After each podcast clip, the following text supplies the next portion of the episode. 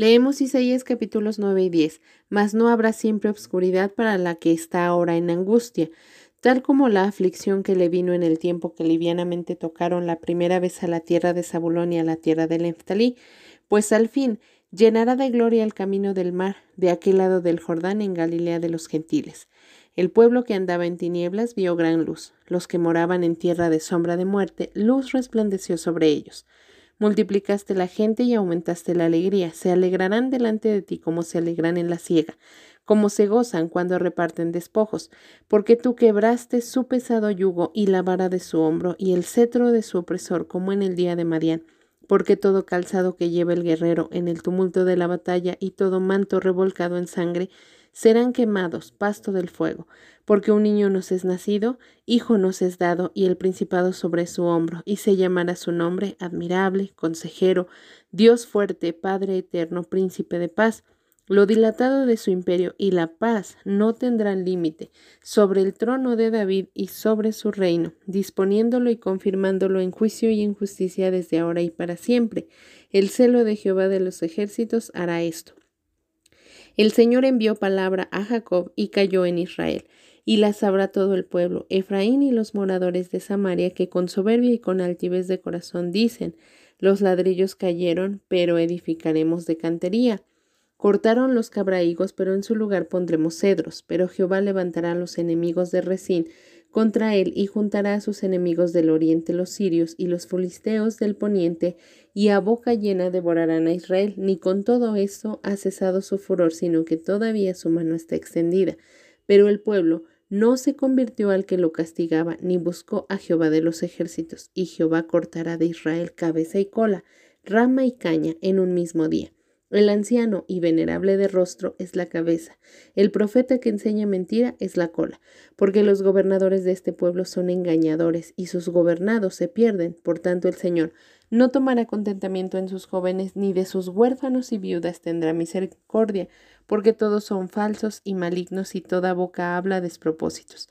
Ni con todo esto ha cesado su furor, sino que todavía su mano está extendida porque la maldad se encendió como fuego, cardos y espinos devorará y se encenderá en lo espeso del bosque y serán alzados como remolinos de humo.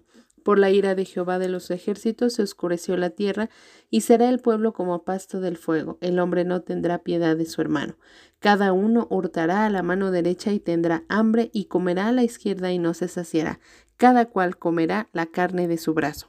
Manasés a Efraín y Efraín a Manasés y ambos contra Judá, ni con todo esto ha cesado su furor, sino que todavía su mano está extendida. Hay de los que dictan leyes injustas y prescriben tiranía, para apartar del juicio a los pobres y para quitar el derecho a los afligidos de mi pueblo, para despojar a las viudas y robar a los huérfanos. ¿Y qué haréis en el día del castigo? ¿A quién os acogeréis para que os ayude cuando venga de lejos el asolamiento? ¿En dónde dejaréis vuestra gloria? Sin mí se inclinarán entre los presos y entre los muertos caerán. Ni con todo esto ha cesado su furor, sino que todavía su mano está extendida.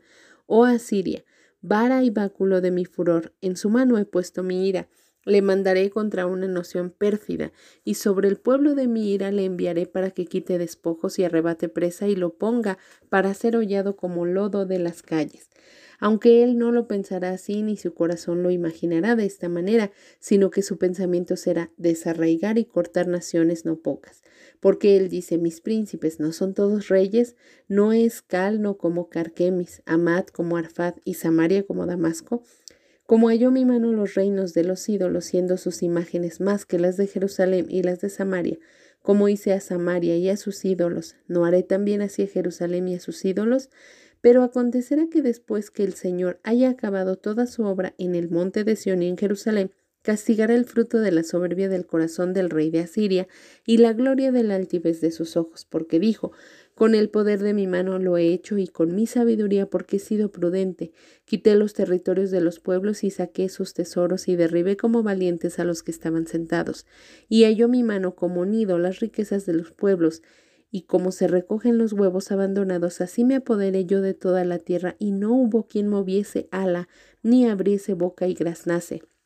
Se gloriará el hacha contra el que con ella corta, se ensoberbecerá la sierra contra el que la mueve, como si el báculo levantase al que lo levanta, como si levantase la vara al que no es leño.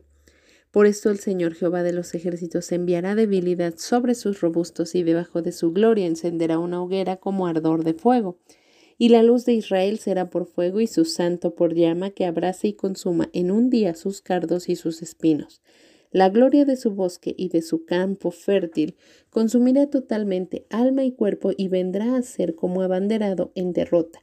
Y los árboles que queden en su bosque serán en número que un niño los pueda contar Acontecerá en aquel tiempo que los que hayan quedado de Israel y los que hayan quedado de la casa de Jacob nunca más se apoyarán en el que los hirió, sino que se apoyarán con verdad en Jehová el Santo de Israel.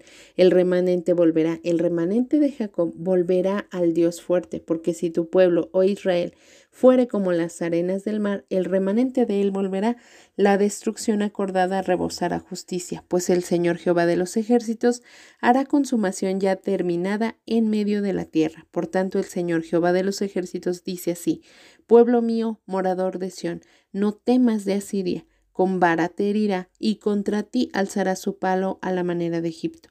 Mas de aquí a muy poco tiempo se acabará mi furor y mi enojo para destrucción de ellos.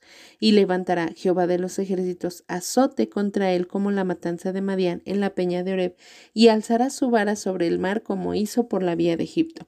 Acontecerá en aquel tiempo que su carga será quitada de tu hombro y su yugo de tu servicio y el yugo se pudrirá a causa de la unción. Vino hasta Had, pasó hasta Migrón, y en Micmas contará su ejército. Pasaron el vado, se alojaron en Jeba, Ramá tembló, Gabaa de Saúl oyó, grita en voz alta, hija de Galim, haz que se oiga hacia Lais, pobrecilla Anatot. Madmena se alborotó, los maradores de Jebim huyen, Aún vendrá día cuando reposará en Nob, alzará su mano al monte de la hija de Sión, al collado de Jerusalén.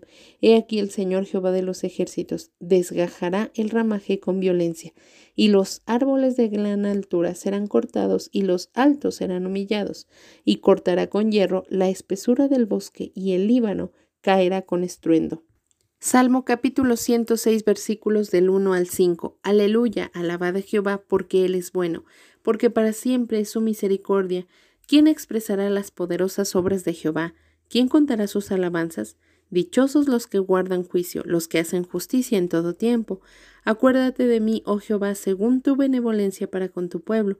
Visítame con tu salvación, para que yo vea el bien de tus escogidos, para que me goce en la alegría de tu nación y me gloríe con tu heredad.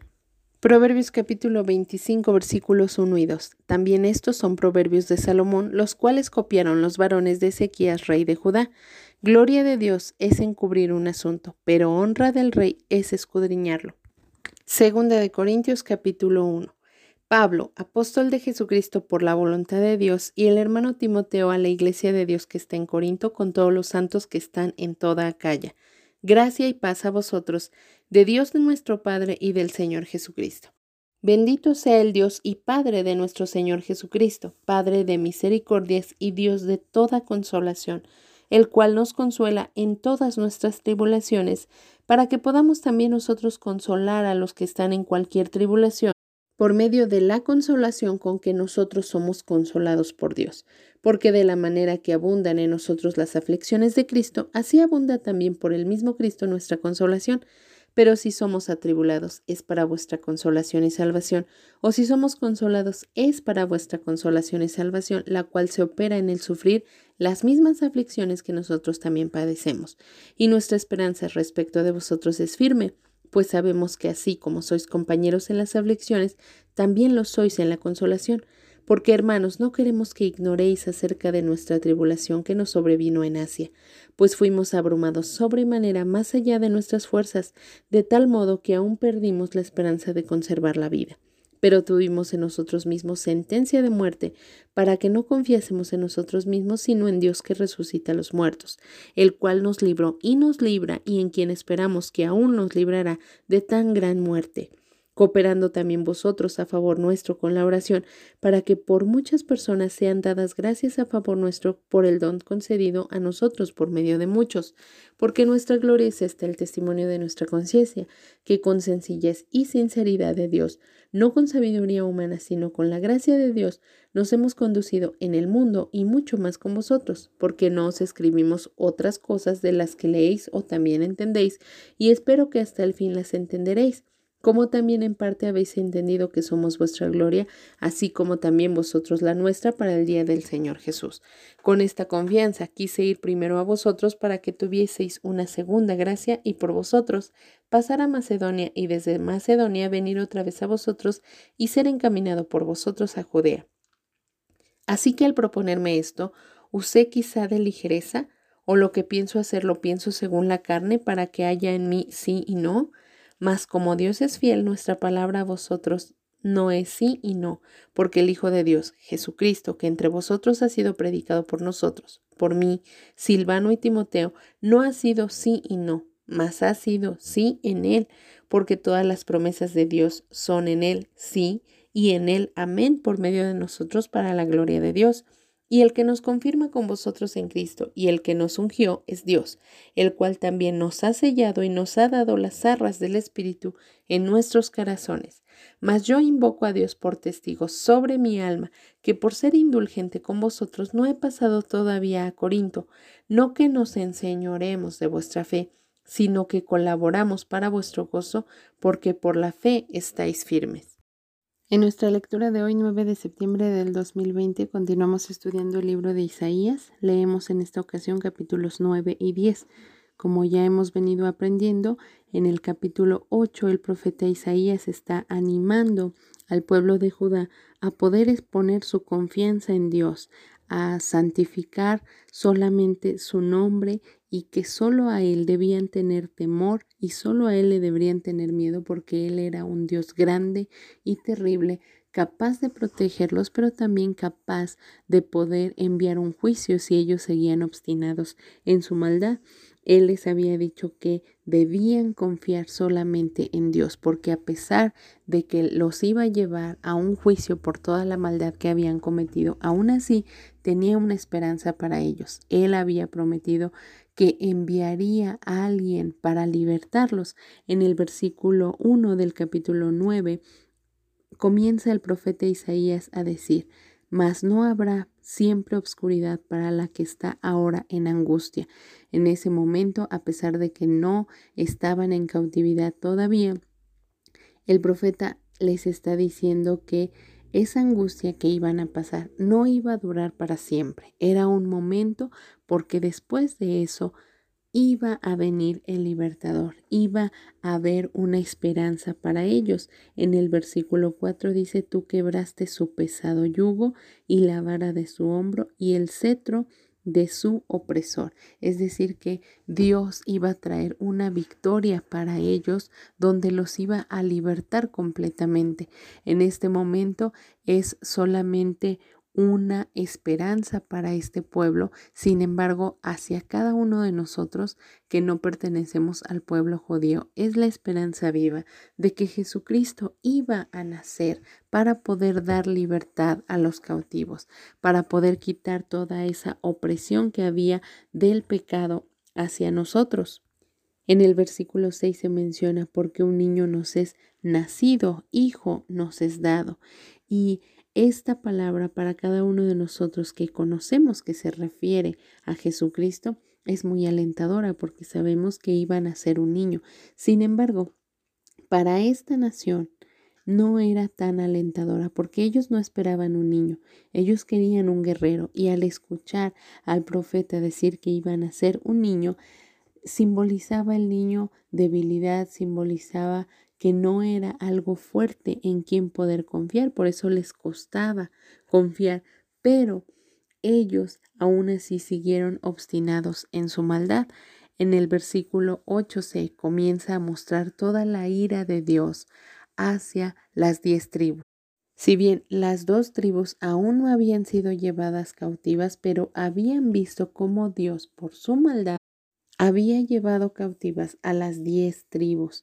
El rey Nabucodonosor se las había llevado y ellos habían tenido la oportunidad de poder arrepentirse, de poder cambiar su manera de actuar para con Dios. Sin embargo, siguieron en su rebeldía, quisieron no creerle a Dios, quisieron seguir en su pecado y entonces tarde o temprano el juicio de Dios llegó en el versículo 13 se menciona, el pueblo no se convirtió al que lo castigaba, ni buscó a Jehová de los ejércitos. Se está refiriendo precisamente a estas diez tribus, que ya aún así siendo llevadas cautivas, sabiendo que era el castigo por su rebeldía, por su maldad, por la idolatría que habían cometido, aún así no se volvieron a Dios con todo su corazón, sino que siguieron eh, enojados con Dios por lo que les había permitido. Sin embargo, algo que ellos no consideraban era que la paciencia de Dios llegó a su límite, les dio tantas oportunidades, les mandó a tantos profetas para hacerlos reaccionar, pero ellos siguieron obstinados en hacer lo malo. Recordemos que uno de los pecados más grandes que tenían estas diez tribus es que se fabricaron dos becerros y dijeron, estos son los dioses que nos sacaron de Egipto, y los adoraban y les llamaban a esos becerros Jehová, y eso fue lo que hizo enojar a Dios, que obstinadamente seguían la maldad y no querían volverse a los mandamientos de Dios. En el capítulo 10 se muestra cómo Asiria va a ser un instrumento en las manos de Dios. En ese momento Asiria no representaba una potencia capaz de poder conquistar al pueblo de Judá. Por eso es que les parecía ilógico creer que Asiria pudiera conquistarlos y les parecía ilógica que esa palabra pudiera venir de parte de Dios. Sin embargo, cuando eh, el cautiverio llegó por parte de Asiria para estas dos tribus, ya se había convertido en una potencia y fue irremediable el castigo, porque como hemos aprendido, tarde o temprano el castigo llegará. Sin embargo, en el versículo 25 nos dice, he aquí, a muy poco tiempo se acabará mi furor y mi enojo para destruirlos. Esta es la realidad del Dios que tenemos, un Dios que se compadece, un Dios que em, no guarda para siempre el enojo, que siempre busca que el hombre reaccione y cuando tiene que castigarlo, sufre él porque ama como aquel padre al hijo cuando lo castiga. Sufre más el padre porque no quisiera hacerlo, pero sabe que es para su bien la enseñanza para nosotros está bien clara en este día. Nos dice que la angustia no durará para siempre. La dificultad que estás viviendo, la enfermedad, la escasez, los problemas, las deudas, etcétera, no van a durar para siempre. Hay un Dios poderoso que te ama, un Dios que quiere que aprendas, que reacciones a lo que estás viviendo para que entonces Él pueda encaminarte. Quizá nosotros somos como este pueblo que cuando escuchaban la palabra niño se sentían desanimados y a veces tal vez puede suceder eso en nuestra vida. Nosotros sabemos que tenemos quizá un problema en el matrimonio, sabemos que quizá tenemos un problema con el dinero y Dios nos habla acerca de su Hijo Jesucristo y creemos, Dios, yo no necesito saber acerca de tu Hijo, lo que necesito es dinero, lo que necesito es arreglar los problemas con mi esposo, con mi esposa, lo que necesito es que mi hijo deje de estar eh, distraído en cosas que no le convienen. Eso es lo que necesito. Cuando en realidad, si Dios muestra a su Hijo que murió en la cruz, esa es la solución para cada uno de nuestros problemas. Eso es lo que verdaderamente necesitamos, aunque no lo valoremos. Ellos decían, un niño, cuando lo, lo, que nosotros necesitamos es un guerrero, alguien que venga, que se presente y que defienda a la nación de Israel. Pero no entendían que lo que realmente necesitaban era que ese niño naciera, porque ese niño iba a ser nada más y nada menos que Dios mismo. Y nosotros tenemos que tener esos ojos espirituales para ver lo que Dios nos quiere mostrar en medio de toda esta situación. Estamos experimentando una pandemia que nos ha dejado en cierta manera encerrados en nuestra casa, que quizá los ingresos han disminuido a nuestra vida. Y quizá nos preguntamos, ¿hasta cuándo? Bueno, Dios dice, no va a durar para siempre, pero hay algo que yo quiero enseñarte en medio de esta situación. Hay cosas que tú no habías visto que eran evidentes para mí y quiero hacértelas notar. Quiero que te des cuenta que no estás yendo por el camino correcto y quiero que aprendas más que enojarte. Quiero que aprendas, quiero que recapitules tu vida y puedas entonces tomar un rumbo correcto. Creo que de la misma manera que Asiria solo fue un instrumento en las manos de Dios para limpiar a su pueblo, la pandemia es un instrumento en las manos de nuestro buen Dios para limpiar a su iglesia, para que nosotros podamos volver los ojos a Dios y no nos apoyemos en nadie más que solamente en Dios. El versículo 20 del capítulo 10 dice, nunca más se apoyarán en el que los hirió, sino que se apoyarán con verdad en Jehová, el Santo de Israel. Esta es la intención de Dios cuando permite una dificultad en tu vida, que no te apoyes en nadie más que no sea Él, que no te apoyes en tu pareja, que no te apoyes en el dinero, en tu trabajo, en tu salud, que solamente y absolutamente tu confianza esté puesta en Él, para que entonces estés limpio y Él pueda utilizarte a ti. No permitas que el miedo, que la preocupación, que la incertidumbre de lo que va a pasar mañana te consuma y te pierdas la bendición de saber por qué específicamente Dios permitió esta pandemia en tu tiempo, por qué la permitió en tu vida, porque justamente en este momento Dios tiene un propósito y necesitas descubrirlo muy cerca de Él. Pero necesitas tomar estos ejemplos y saber que Dios tiene un porqué, que Dios no ve a la pandemia ni a la crisis económica como algo fuerte. Él llegó a decir, ¿son acaso dos tizones que humean? Fácilmente yo puedo acabar con ellos. La cosa aquí es que nosotros necesitamos aprender algo que Él nos quiere enseñar. Así que concéntrate, busca a Dios y pídele que sea Él quien te guíe en estos momentos de dificultad, que puedas poner tu confianza absoluta en Él y saber que esto pasará, pero saber que también esto tiene una enseñanza, tiene un objetivo, tal como lo tuvo en el pueblo de Dios. Que el Señor te bendiga.